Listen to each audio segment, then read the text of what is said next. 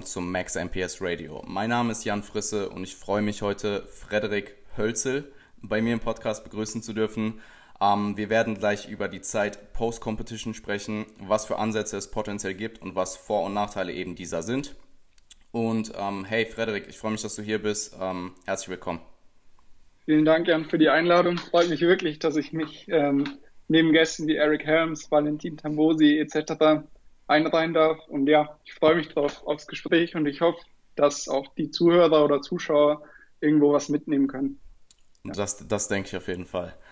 Ähm, bevor wir mit dem eigentlichen Thema an, äh, anfangen, würde ich dich kurz fragen, ähm, erstmal, wer du bist und was du machst. Ich denke, einige Leute werden dich kennen, aber ja, für die, die es halt nicht tun.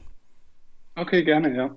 Also mein Name ist Frederik Hölzel, ich bin 22 Jahre alt, ähm, studiere aktuell noch Gesundheitswissenschaft an der TU München, ähm, bin selbst wie Jan als Coach aktiv im Bereich ähm, Physik und auch Performance. Heißt, ich arbeite auch aktiv mit Natural Bodybuildern zusammen. Ähm, bin selbst auch aktiv Natural Bodybuilder oder betreibe eben Natural Bodybuilding. Habe jetzt vor vier Wochen meine zweite Season beendet. Am 12. Mai bei der internationalen deutschen Meisterschaft der GmbF.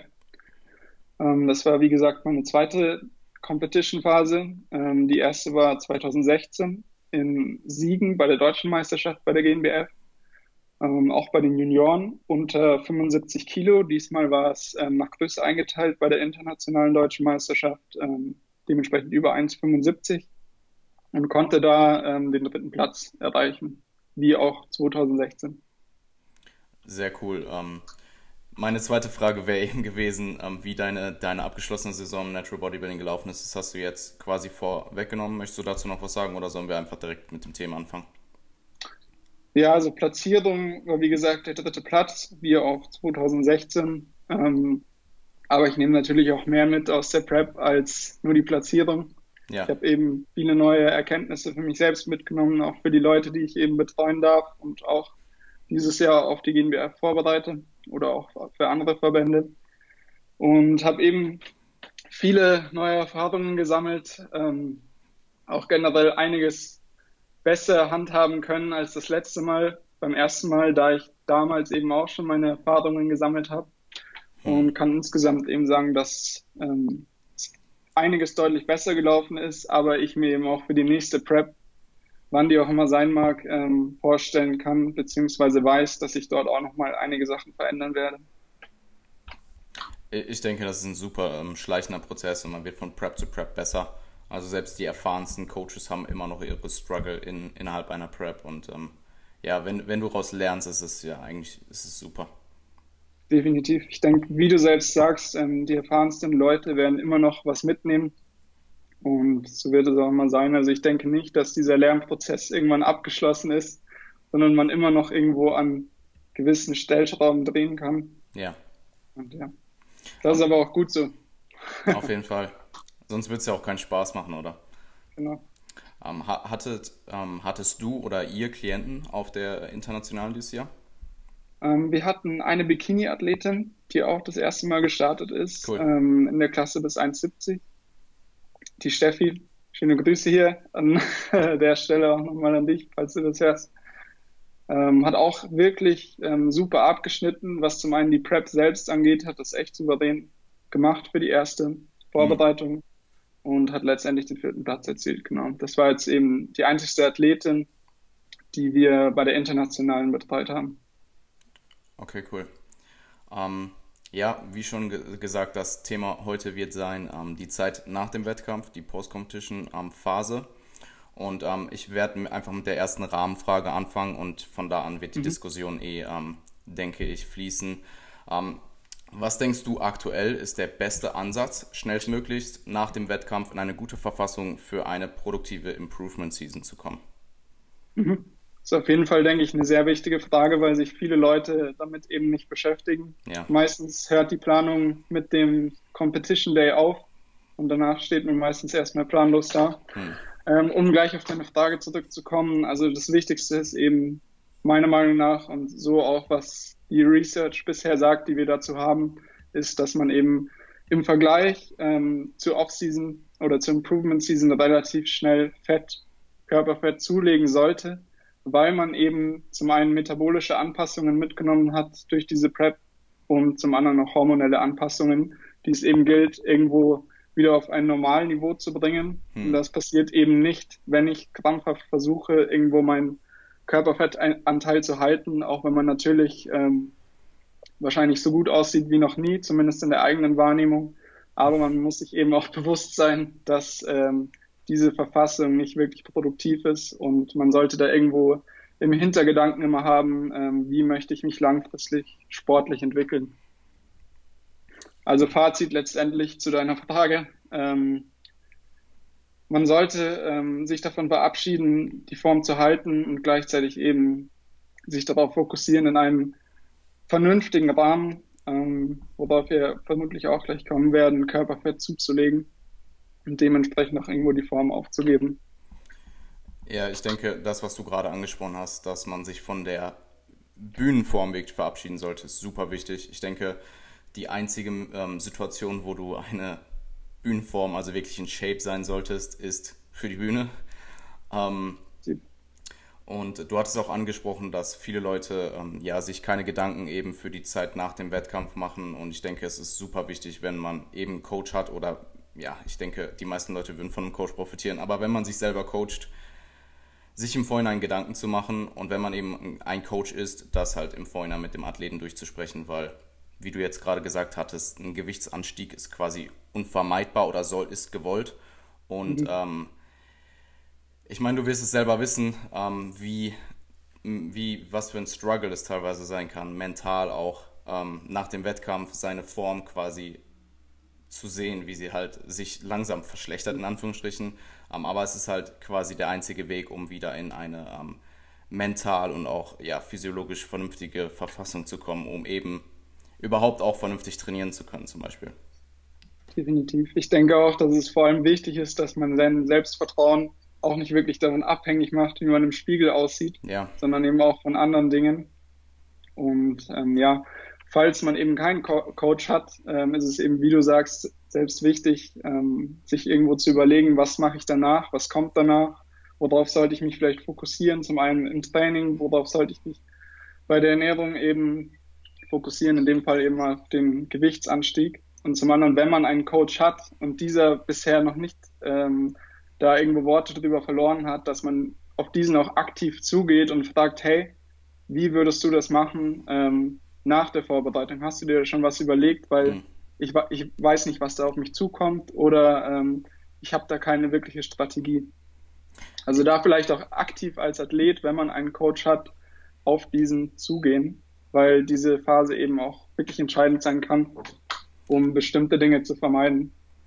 Absolut. Und ich, ähm, ich finde es erschreckend, wenn Leute mir sagen, dass sie äh, in der Prep mit einem Coach zusammengearbeitet habt, äh, haben und dann nach der Prep direkt die Zusammenarbeit aufgehört haben und mhm. der Athlet dann quasi ohne irgendein Ziel dasteht. Und ähm, das finde ich super schade. Und deswegen, hey, wenn man vorher mit seinem Athleten alles durchspricht, macht man sehr viel richtig ja, selbst, selbst wenn die Zusammenarbeit letztendlich aufhört nach der Vorbereitung, mhm. denke ich, ist, ist es irgendwo auch in der Verantwortung des Coaches, damit, dass ich zumindest meinem Klienten, meinem Athleten, der gerade einen Wettkampf abgeschlossen hat, beziehungsweise ja. schon voraus, ihm irgendwo Stichpunkte oder bestimmte Tipps an die Hand gebe, wie er diese Phase eben gestalten kann.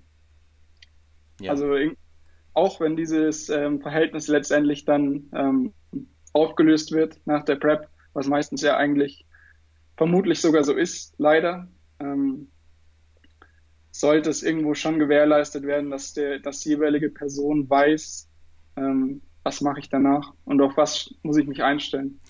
Das wäre auf jeden Fall die deutlich bessere Situation als die Situation, wo die Zusammenarbeit einfach aufhört und ja, ja der Athlet nicht weiß, was er tun soll. Ähm, ich denke aber auch, dass viele Leute nicht wissen, wie sehr sie vielleicht auch von einem Coach profitieren könnten in der Offseason.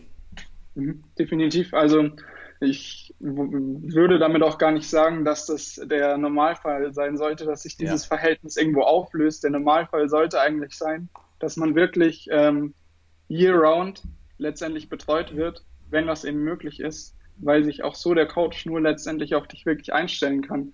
Wenn ja, du erst am Anfang von der Prep ähm, zum Coach gehst oder zu, dem, zu der jeweiligen Person, die du als An Ansprechpartner auswählst, kann sich diese Person natürlich nicht sofort in dich einfinden. Ja, absolut. Was trainierst du bisher? Wo liegt ungefähr dein Verbrauch? Was hm. machst du überhaupt generell?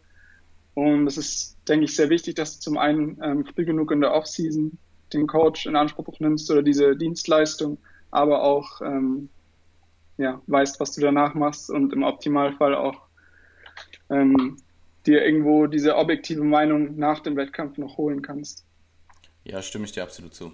Ähm, ich, ich, Coaching ist halt auch ein Prozess. Wenn ich einen neuen Klienten bekomme, dann sage ich ihm halt auch immer oder ihr direkt, dass ähm, ich sie nicht von Anfang an perfekt coachen kann, sondern ich habe halt meinen Ansatz und ich höre mir an, was ähm, die Person zu sagen hat, was die Person in der Vergangenheit gemacht hat. Dann produziere ich halt ein Produkt, was ich denke, was für, den, ähm, für die Situation ähm, ja, für die Situation bestmöglich ist, aber das wird halt dann im Verlauf der Zeit angepasst und ähm, Coaching ist ein Prozess und ich denke, je länger man vorher vor einer Prep mit jemandem zusammenarbeitet, desto besser kennt man sich ja auch und ähm, ich, ich denke, bei euch wird es ähnlich sein, aber ich habe eine sehr persönliche Beziehung auch zu ähm, den meisten meiner Klienten, vor allem die, die halt länger dabei sind und ja, es ist halt einfach eine viel, viel bessere Zusammenarbeit, wenn man sich länger kennt und wenn man halt eine gewisse äh, was jetzt auch immer freundschaftliche Beziehung oder Coach-Klient-Beziehung äh, aufgebaut hat. Und ja, ich, ich denke, das wird bei euch ähnlich sein. Es ist halt meiner Meinung nach immer wichtig, die Person in ihrem Ganzen irgendwo kennenzulernen, weil ja. du auch so wirklich bestimmen kannst, wie sollte so eine Prep aussehen.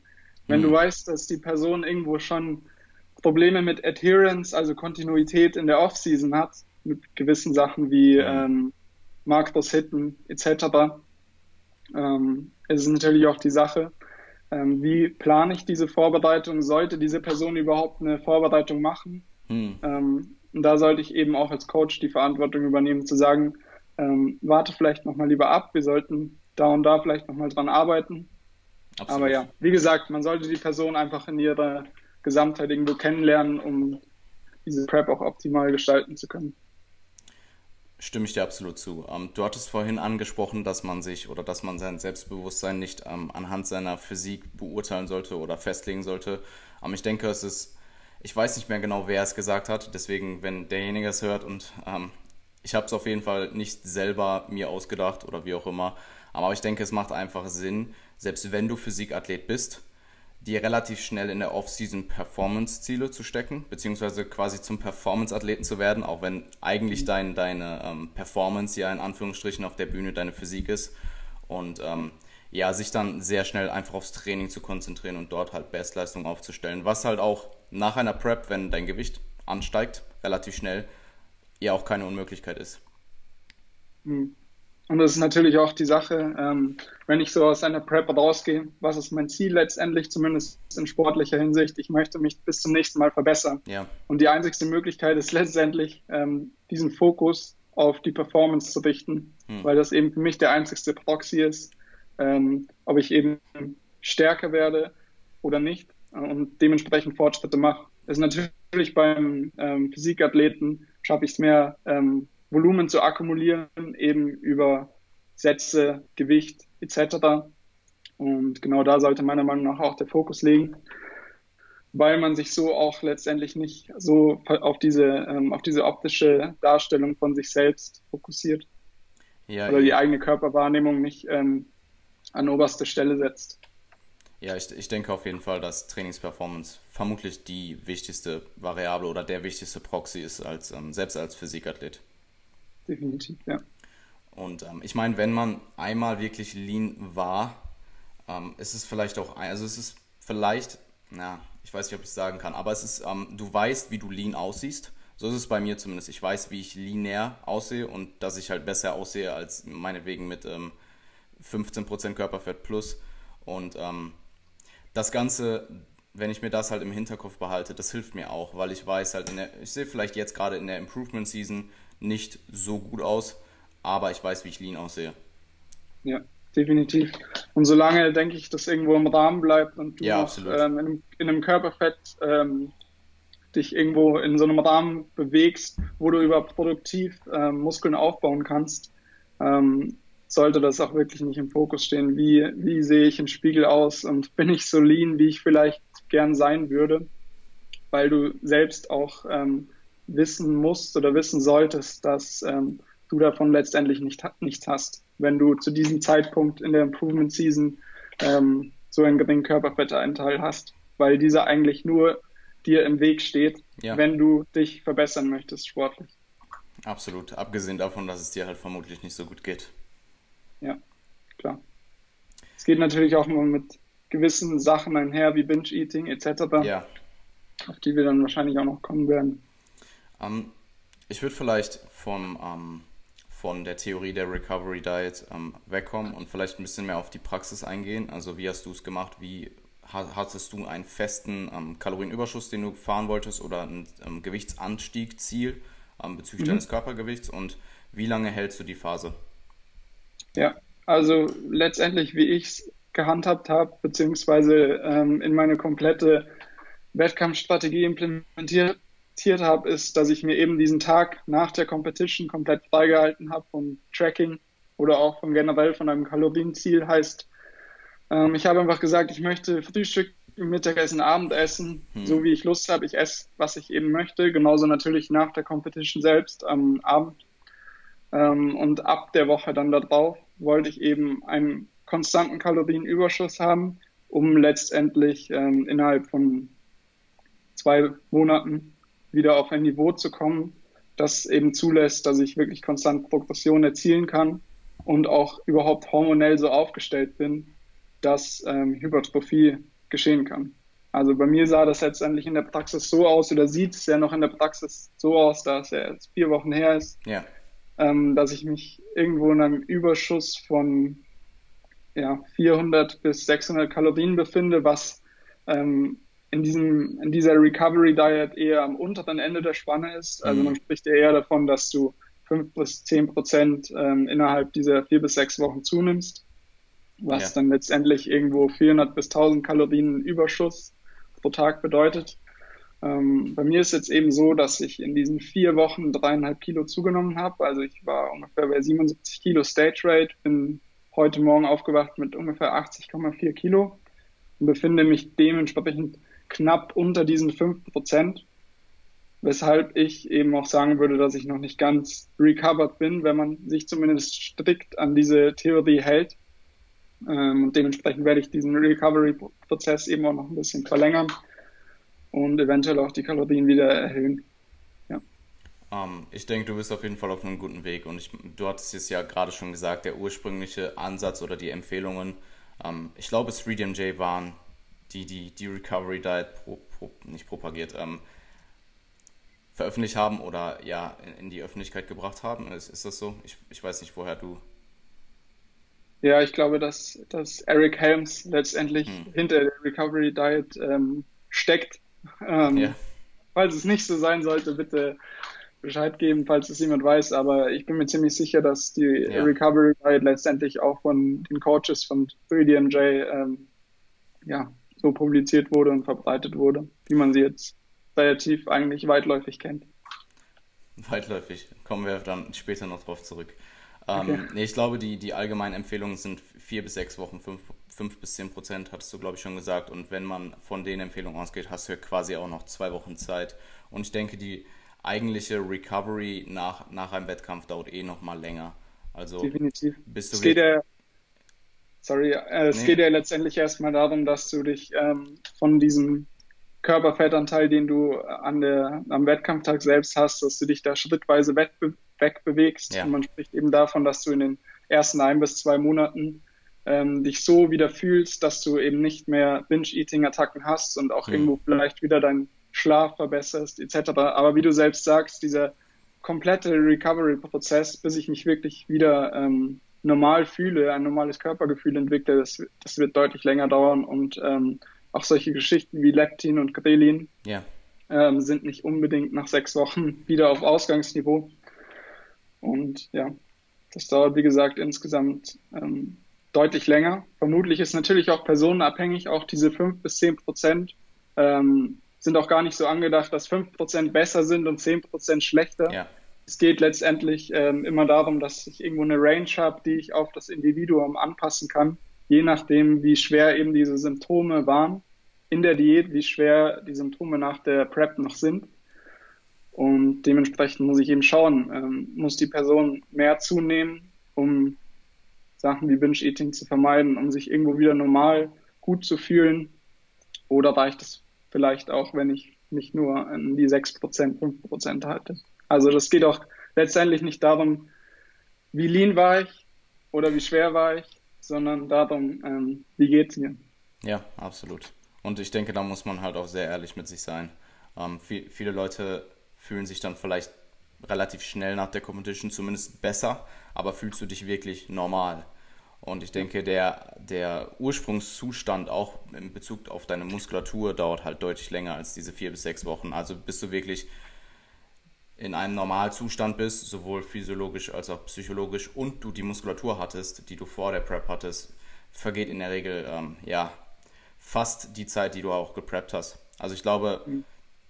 so eine durchschnittliche ähm, Geschichte ist vielleicht die Hälfte der Prep-Zeit, aber ich denke, es kann auch durchaus länger dauern. Ja, definitiv. Es ist halt wirklich eine individuelle Geschichte. Ähm, mhm. Auch wie du gesagt hast, diese psychologische Komponente darf auf keinen Fall vergessen werden. Ähm, es ist natürlich auch so, dass bei vielen Leuten dieses, ähm, dieses Overeating immer noch nach vier bis fünf Monaten ähm, aufkommt, beziehungsweise immer noch ein Problem darstellt. Okay. Und da sollte man sich dann eben auch fragen, ähm, habe ich nicht vielleicht zu wenig gegaint oder ähm, liegt mein Fokus vielleicht auch noch auf den falschen Dingen, wie eben die Körperwahrnehmung. Ja. Und versuche ich, versuche ich eben so gewisse Dinge zu kompensieren. Ja, verm kommt vermutlich auch super stark darauf an, wie sehr äh, du in, wie, wie sehr ähm, du jetzt zum Beispiel Binge-Eating oder ja, Binge-Eating vielleicht nicht, aber den Food-Fokus auch an dich rangelassen hast in der Prep und wie sehr du also ich, ich kenne selber aus meinen längeren Diäten, vor allem aus den ähm, ersten, die ich gemacht habe, dass man irgendwann einfach anfängt, super lange zu kochen und sich mit Essen zu beschäftigen, etc. Und ähm, ich weiß, dass einige Leute halt sehr, sehr gut darin sind, ähm, das nicht zu tun und andere halt eben nicht. Und wenn du jetzt jemand bist, der am Ende der Prep halt sich so viel mit Essen beschäftigt hat, dann dauert es vermutlich vielleicht auch länger davon wieder weg, wegzukommen, wie als wenn du jetzt einfach isst und probierst es dabei zu belassen. Also ähm, es ist auch ein Thema, was ich gleich noch ansprechen werde. Das ist meine nächste Frage. Ähm, hast du noch was hinzuzufügen oder soll ich sie jetzt stellen? Um da vielleicht noch mal kurz genau eine kleine Sache hinzuzufügen. Das Wichtige ist eben halt, dass du diese Habits, hm. ähm, was das Essen betrifft, letztendlich schon in der Diät selbst legst. Heißt, ähm, meiner Erfahrung nach ist es bei den meisten eigentlich auch sinnvoller, dass du diesen Fokus auf das Essen auch während der Prep schon ein bisschen weglenkst, beziehungsweise yeah. gar nicht darauf legst, weil du nie zufrieden sein wirst, egal was du isst. Hm. Auch, auch wenn du 1000 Kalorien mehr isst, hm. als auf deinem Plan stehen oder eben deine Kalorien zulassen, wirst du nicht glücklich sein, weil das Problem ist letztendlich nicht ähm, die paar Kalorien mehr oder weniger, ja. sondern das Problem in Anführungszeichen ist dein Körperfettanteil. Ja. Und ähm, genau, der wird schrittweise letztendlich erhöht, beziehungsweise wenn du noch in der Vorbereitung bist, ähm, eben noch gesenkt und dementsprechend solltest du dich auch nicht zu sehr versteifen auf das Essen selbst, weil es zumindest meiner Erfahrung nach eher mehr negative Folgen hat, als ähm, dass es dir irgendwo hilft. Absolut. Also das, was du gerade gesagt hast, dass ähm, egal was du isst, also selbst wenn du es irgendwie schaffst, dir Lebensmittel ähm, in deinen Kalorienbedarf einzubauen, die halt sehr schmackhaft sind, meinetwegen, du bist du isst eine Pizza in deiner Prep. Also sowohl die, das Lebensmittel an sich, die Lebensmittelauswahl an sich wird dich nicht glücklich machen, aber halt auch nicht unbedingt akut eine, eine bestimmte Menge mehr an Kalorien. Also das, was du gesagt hast, 1000 Kalorien. Selbst das ist ja auch das, das ist zum Beispiel ein Problem, was ich mit Refeed sehe, beziehungsweise in Erfahrung gebracht habe, dass man sich dann halt echt auf diesen Refeed freut über die Woche. Man isst dadurch ja auch weniger, weil wenn du einen Refeed hast in der Woche, musst du dann in sechs Low Days weniger essen, um auf das gleiche Defizit zu kommen. Und im Endeffekt hast du deinen Refeed und isst alles, auf das du dich irgendwie gefreut hast und denkst dir so, hey. Ja, es, es ist natürlich auch personenabhängig, ob man Absolut. Refeeds integrieren sollte ja. oder nicht. Ähm, ich habe für mich die Erfahrungen gemacht und auch bei anderen Athleten, dass es eben auch von Anfang an sogar schon Sinn macht, ähm, dieses Calorie Cycling irgendwo zu betreiben, beziehungsweise mhm. Refeeds zu integrieren, weil du eben oft trotzdem es schaffst, dann letztendlich einen mentalen Break ähm, ja. zu bekommen. Und du hast natürlich auch irgendwo dann mehr Freiraum, gewisse Lebensmittel zu integrieren, die du unter der Woche vielleicht nicht integrieren kannst, was mhm. für viele auch schon hilfreich ist. Ja.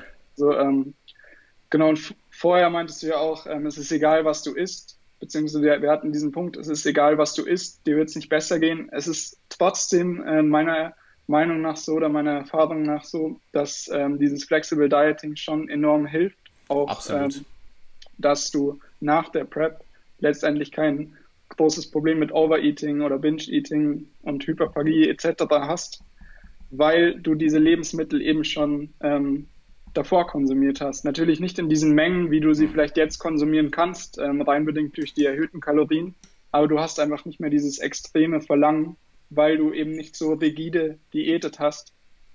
Und ähm, das bringt schon in gewisser Weise ähm, Vorteile, aber es ist natürlich auch so, auch wenn ich Flexible Dieting betreibe, wird es mir am Ende nicht mehr großartig helfen, was ähm, mein Appetit angeht, hm. weil auch, wie du sagst, wenn ich eine Pizza esse, wird es hm. mir vermutlich danach auch nicht besser gehen.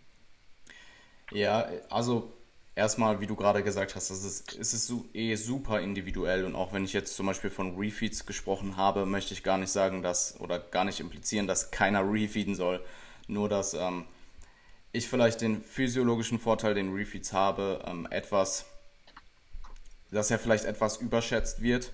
Und ähm, aber wie du gesagt hast, mental absolut, wenn jemand damit gut klarkommt. Ich habe vorhin noch einen ähm, oder werde gleich noch einen ähm, Klienten setupen und ähm, ich werde ihn im Vorhinein einfach fragen, ob er der Meinung ist, dass er von einem Tag mit einem Refeed profitieren würde oder meinetwegen von zwei Tagen mhm. ähm, Double Refeeds, ob er davon profitieren würde ob, oder ob er der Meinung ist, dass er sich vielleicht besser an die Diät halten kann, wenn er ähm, über die Woche hinweg mehr Kalorien hat, aber dann eben keinen Tag, wo er mehr essen kann. Und ich denke, es ist super individuell. Ähm, ich habe ich hab, ich hab sogar ehrlich gesagt persönlich unterschiedliche Erfahrungen. Also es kommt ein bisschen auf die Diät an. Wenn ich eine längere Diät habe, profitiere ich durchaus davon. Aber zum Beispiel, wenn ich jetzt einen aggressiven Minicut fahre, äh, programme ich in der Regel keine Refeeds. Klar. Ich bin jetzt auch hier definitiv von der Prep ausgegangen, die ja. irgendwo länger, länger ausgelegt ist. Ist ja auch das Thema. Und, äh, genau. Ja. Aber auf jeden Fall guter Punkt. Es ist natürlich davon abhängig, wie lange gestalte ich das Defizit und wie mhm. aggressiv gestalte ich das Defizit. Komme ich nach zwei Wochen vielleicht schon wieder ähm, irgendwo auf Maintenance, dann ist vermutlich Refeed nicht unbedingt notwendig oder mhm. auch ähm, hilfreich. Aber ich habe es auch oft eben gemerkt, dass ähm, Personen diesen Refeed kritisch gegenüberstehen, zumindest diesem 24-Stunden-Refeed.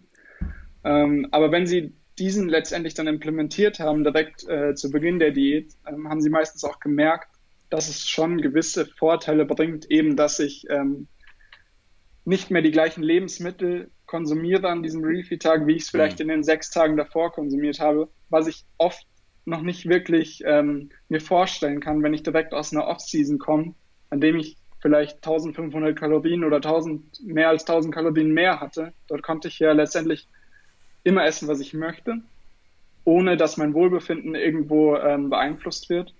Aber wenn ich dann letztendlich in der Diät bin und vielleicht sechs Ta Tage schon 1000 Kalorien im Defizit bin, wird sich meine Nahrungsmittelauswahl vermutlich ähm, automatisch irgendwann auf gewisse Lebensmittel beschränken, weil ich einfach selbst weiß, dass sie für mich funktionieren, in dem Sinne, dass sie mich irgendwo sättigen und dass sie mir schmecken. Aber ähm, Absolut. Ähm, ja, wie gesagt, es ist einfach so ein kleiner Aspekt, also physiologische ähm, Vorteile darf man sich da zumindest was die Evidenz uns jetzt so zeigt, nicht erwarten. Da muss man vermutlich schon über 72 Stunden oder gar über ganze Diet Breaks gehen, dass man da irgendwo welche Vorteile sieht. Hm. Ähm, was auch das Hungergefühl angeht, was auch ähm, Glyko Glykogen etc. angeht. Aber man darf natürlich auch immer diese Physio, ähm, sorry, diese psychische Komponente nicht ja. vergessen. Ich denke, der mentale Aspekt ist deutlich relevanter als der physiologische. Das ist einfach meine persönliche Hypothese, dass wenn du meinetwegen, selbst wenn du jetzt über 72 Stunden refeedest, dass dadurch, dass du ähm, ja die anderen vier Tage eben umso, dass das Defizit an den anderen vier Tagen umso aggressiver sein muss, um den gleichen, ähm, das gleiche Wochendefizit zu erzeugen, dass du im Endeffekt bei Netto rauskommst. Aber mhm. ähm, äh, es ist, wie gesagt, die Evidenz aktuell ähm, ist nicht so, dass Refeeds wirklich Vorteile haben. Das ist meine persönliche Hypothese. Ob sich im Endeffekt herausstellt, weiß ich nicht. Ähm, und ich denke, da müssen wir abwarten, ähm, was in naher Zukunft ähm, publiziert wird. Mhm, definitiv.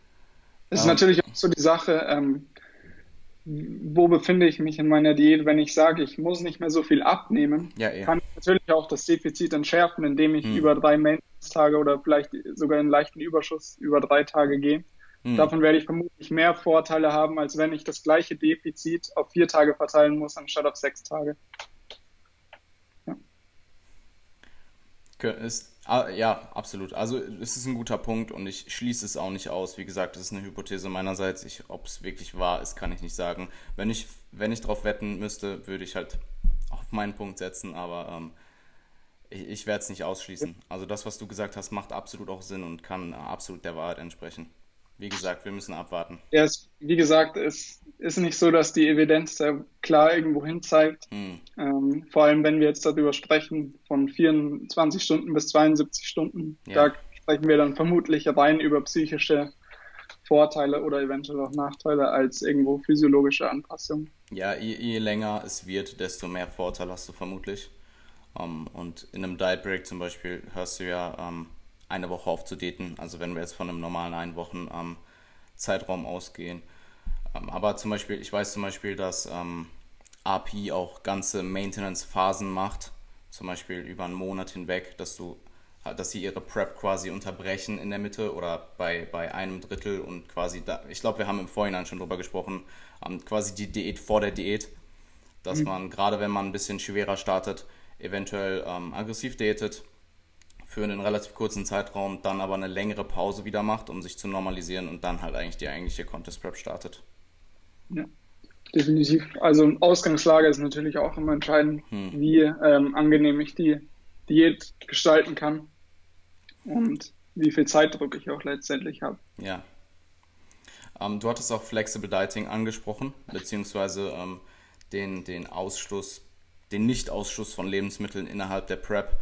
Ähm, dem würde ich auch absolut zustimmen. Ich bin froh, dass du am Ende noch gesagt hast, dass je länger du preppst, dass die Lebensmittelauswahl sich eh in eine Richtung be äh, bewegt, wo ja, die vielleicht vorteilhafter ist, als wenn du jetzt ähm, deine Lebensmittelauswahl so gestaltest, wie sie in der tiefsten Off-Season ist. Also ich, ich denke, viele Leute machen sich ähm, das Leben unnötig schwer, weil sehr, sehr schmackhafte Lebensmittel machen es nicht einfacher, sagen wir es mal so. Ja, denke ich auch auf jeden Fall. Auch ähm, die Sache mit den schmackhaften Lebensmitteln Ja, ist natürlich ein Problem, ähm, auch nach der Vorbereitung beziehungsweise nach der Prep, weil ich letztendlich das Problem haben könnte, wenn ich auf den Geschmack komme hm, von diesen Lebensmitteln, dass ich auch mehr Probleme habe, ähm, in meinem Kalorienziel zu bleiben, ja, weil ich eben auch nicht mehr dieses Ziel vor Augen habe. Ähm, da und da muss ich ready sein, sondern ich habe letztendlich keine Einschränkungen. Und ähm, ja, Lebensmittelauswahl ist immer so eine, so eine Sache, die man ähm, von seinen eigenen Präferenzen zum einen abhängig machen soll, aber auch man sollte letztendlich wissen, wie reagiere ich ähm, bezüglich des Appetits auf bestimmte Lebensmittel und habe ich das auch unter Kontrolle in gewissen Phasen. ja, definitiv. Stimme ich dir zu. Und es ist eine super Überleitung auf meine nächste Frage. Ähm, und zwar, wie hast du deine Lebensmittelauswahl ähm, in der Zeit nach dem Wettkampf gehandhabt? Hat, hast du irgendwas verändert oder ja? Ja, prinzipiell die einzigste Variable, die sich wirklich verändert hat, ist die Menge. Hm, Ähm, da ich eben auch relativ flexibel diätet habe, heißt ähm, bis zum Ende auch nochmal hier und da ein Eis gegessen, was natürlich immer mehr abnimmt, je weniger Kalorien man hat und desto ähm, ja, mehr man diese Kalorien auch nutzen muss, um irgendwo annäherndweise befriedigt und gesättigt ähm, zu sein von, von dem, was man isst. hm, Ähm, also letztendlich haben sich nur die Mengen verändert. Ähm, Fokus liegt natürlich immer noch auf den Basics. Also habe ich alle Nährstoffe abgedeckt, esse ich genug äh, Gemüse, Obst etc. Und dann natürlich, also ich esse zwei Eis mehr als sonst vielleicht, um es so mal auszudrücken. Aber es ist natürlich nicht so, dass ähm, meine ähm, Verteilung jetzt stark dominiert wird von hochkalorischen Lebensmitteln, weil ähm, dies auch in der Phase einfach noch nicht wirklich angebracht ist, ja, ähm, weil man eben noch dazu neigt, ähm, nicht gesättigt zu sein, konstant Hunger zu haben und auch irgendwo noch einen Food Focus mitzuschleppen. Deswegen prinzipiell hat sich nichts verändert.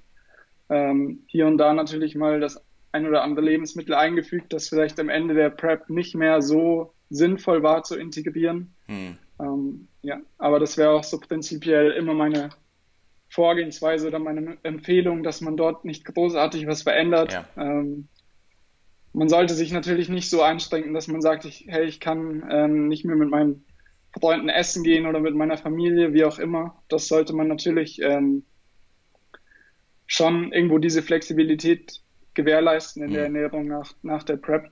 Aber äh, man sollte sich trotzdem bewusst sein, dass ähm, es nicht unbedingt Vorteile hat, wenn man das Gemüse jetzt rausnimmt, nicht nur gesundheitlich, sondern ähm, auch was die Sättigung angeht. Ja, ich bin, äh, ich bin froh, dass du es sagst. Grundsätzlich, wenn ähm, ich jemanden habe, der aus seiner Diät kommt, sage ich ihm in der Regel, klar, solche Dinge wie, wie Auswärtsessen und so sind Ausnahmen ähm, und sollte, man sollte sich in dem, in dem Sinne auch nicht einschränken. Allerdings mhm. denke ich, dass es durchaus viele Leute einen Vorteil haben würden, einfach das, was sie am Ende der Diät gegessen haben, zu, weiterhin zu essen, nur mehr. Weil im Endeffekt, wenn du jetzt wieder komplett auf eine sehr, ich sag mal in Anführungsstrichen, Junkfood-lastige Ernährung oder Lebensmittelauswahl zurückfällst, dass du dann vielleicht sogar kurzfristig noch weniger befriedigt und gesättigt, wird, gesättigt wirst, wirst von deinen Mahlzeiten, ähm, mhm. wie als wenn du jetzt einfach mehr von dem essen würdest, was du eh schon gegessen hast. Ja, die Sache ist halt auch die, wenn ich eine Woche ähm, aus der Vorbereitung raus bin, habe ich mhm. vermutlich eventuell einen Tick mehr Körperfett an mir, aber auch nicht so viel, mhm. dass meine, ähm, dass mein Leptin und Grelin so reguliert sind, dass ich ähm, nach 1000 Kalorien gesättigt bin über den Tag gesehen, sondern dass ich eben immer noch das Verlangen habe, ja. viel zu essen. Und ähm, wenn ich eben durch gewisse Lebensmittel schon viel Kalorien ähm, konsumiere, wird dieses Sättigungsgefühl natürlich immer unwahrscheinlicher. Ja, absolut. Ähm, und ich, ich, ich denke auch, dass es Vorteile hat, wenn man ähm, zumindest nicht so schnell wieder so viel außerhalb äh, ist, beziehungsweise einfach schmackhaftere Lebensmittel äh, implementiert. Einfach weil, wenn du einmal, meinetwegen, du hast jetzt eine komplette Cheat, Cheat Week nach deinem Wettkampf, danach wieder auf deine alten Lebensmittel umzusteigen, ist auch ich sag mal, ähm, wird dich nicht so sehr befriedigen, wie als wenn du es einfach meinetwegen relativ strikt ein bis zwei Wochen gehandhabt hast und dann irgendwie Ausnahmen gemacht hast fürs Außerhalbessen. Soziale Events sind super wichtig, gerade nach einem Wettkampf, wenn die eventuell ähm, etwas vernachlässigt wurden. Ähm, und ja, dann halt einen guten Übergang zu finden und nicht diese Extremen zu fahren.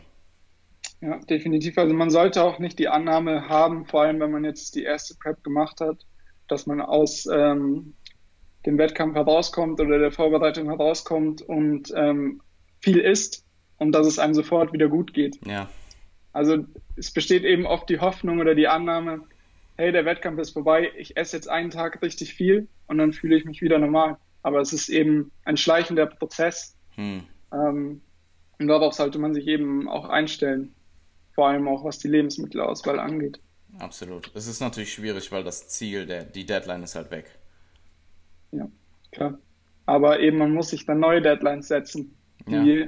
vermutlich unabhängig von, von einem Wettkampf sind, aber ähm, trotzdem einem irgendwo noch den Fokus vielleicht zum einen weglenken, aber zusätzlich auch nochmal ähm, irgendwo ein Ziel vor Augen hält, mhm. das einem hilft, ja, nicht aus dem Rahmen rauszubrechen, den man sich vielleicht gesetzt hat. Ja, wir haben ja bereits so die allgemeine Empfehlung einer Recovery Diet durchgesprochen.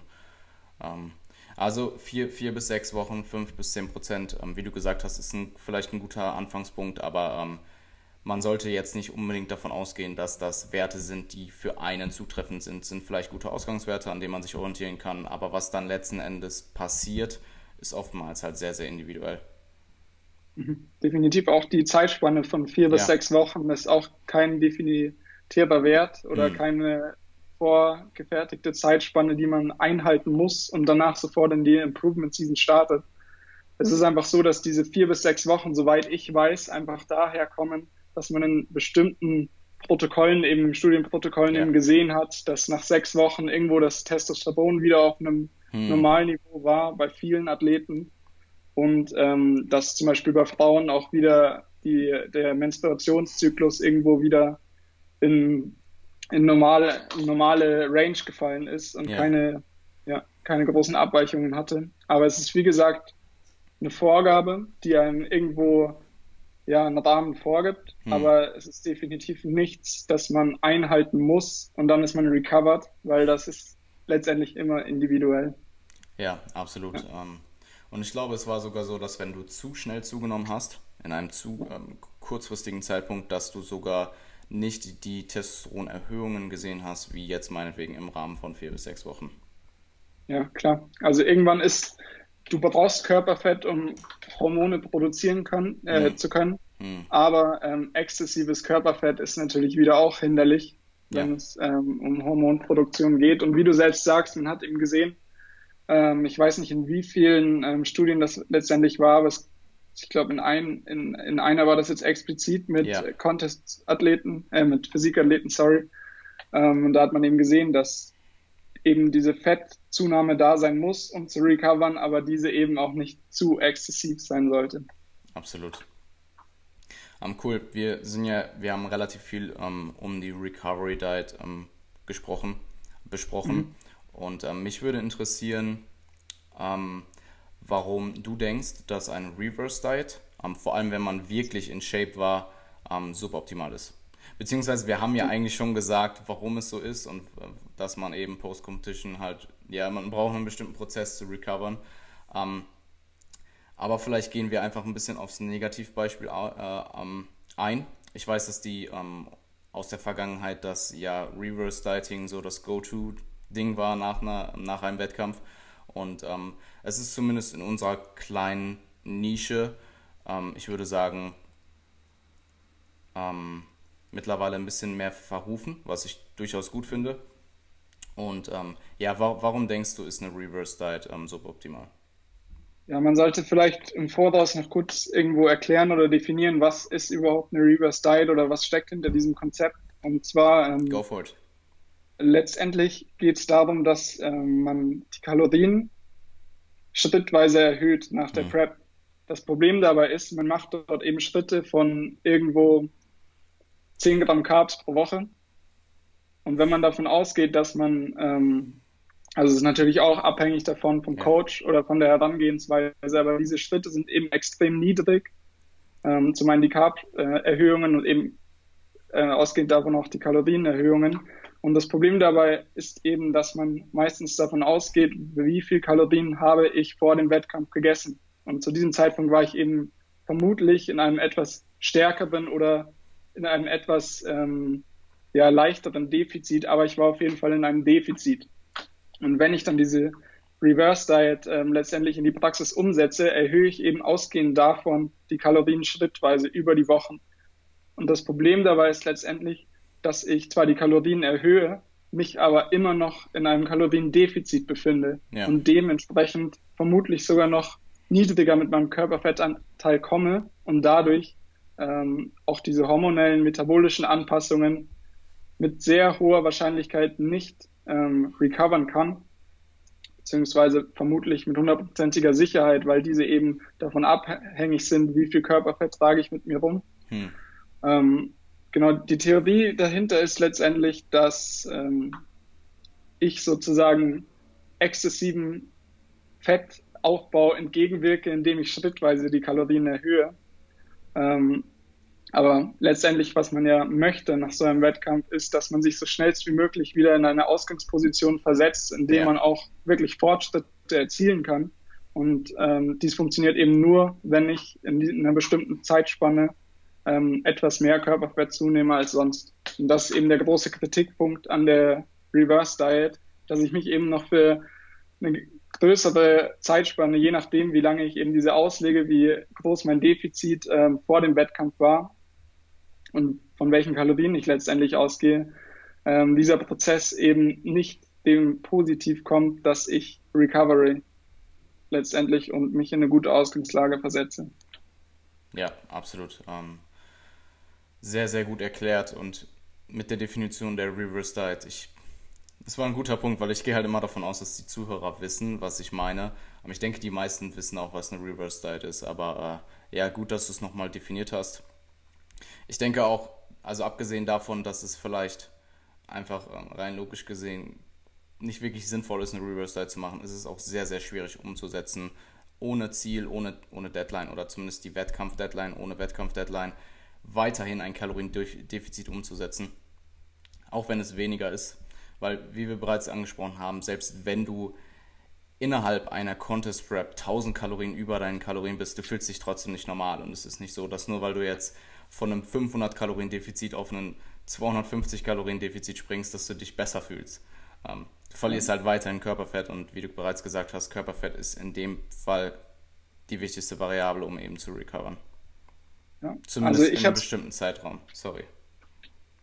Gar kein Thema. Ähm, ich habe es auch persönlich noch nie angewendet, ähm, ja. weil ich natürlich auch nicht so lange in dem Coaching-Game in Anführungszeichen bin, ja. dass ähm, das irgendwo von Interesse war. Aber von den Coaches, ähm, von denen man eben hört, dass diese, diese Reverse-Diet letztendlich angewendet haben, die Erfolgschance, dass ähm, die Athleten das wirklich umsetzen können, liegt vielleicht bei fünf bis zehn Prozent maximal, weil einfach diese Adherence nicht gegeben ist. Ähm, wie du selbst sagst, wenn ich nach einem Wettkampf ähm, in die Improvement Season starten möchte, habe ich eben diesen Wettkampf nicht mehr vor Augen. Ja. Und dementsprechend bin ich vermutlich auch nicht mehr gewillt, in so einem Defizit zu bleiben, vor allem wenn man bedenkt, äh, man muss natürlich auch immer irgendwo den Kontext sehen, aber in diesem. Kontext habe ich vermutlich irgendwo einen Körperfettanteil von fünf bis sieben Prozent. Und ähm, diese, dieses Verlangen nach zusätzlichen Kalorien ist natürlich die ganze Zeit gegeben. Und wenn ich dem Verlangen nicht nachkomme, zumindest schrittweise, ähm, sind meine Erfolgschancen, diese Rever Reverse Diet umzusetzen, ziemlich gering. Absolut, ja. Ähm, ich hatte es in der Fragestellung ja erwähnt, dass man, wenn man eben in Shape war, klar, wenn du jetzt deinen ersten Wettkampf gemacht hast und du hast 12% Körperfett, dann ähm, brauchst du keine Recovery Diet, vermutlich nicht. Ähm, ist also klar, wie gesagt, du, du, hast es schon gesagt, es kommt auf den Kontext an und ähm, ich denke, du wirst es ebenfalls oft sagen, aber wenn mir jemand eine Frage stellt und ich ohne Kontext, dann bekommt er halt oft als Antwort, es kommt drauf an, zurück. Und ähm, Kontext ist super wichtig und ähm, klar, es ist eine super individuelle Sache. Ich denke im Endeffekt, viele ähm, Athleten, die eine Reverse Diet geplant haben, machen im Endeffekt trotzdem eine Recovery Diet, weil sie halt eben ihre Binge-Attacken haben und ähm, ja, wir ja. können vielleicht darauf zurückkommen, ähm, weil wir jetzt eben die Zeit noch haben. Ähm, wofür ist denn eventuell ein Reverse Diet Ansatz in Anführungsstrichen ähm, geeigneter? Mhm.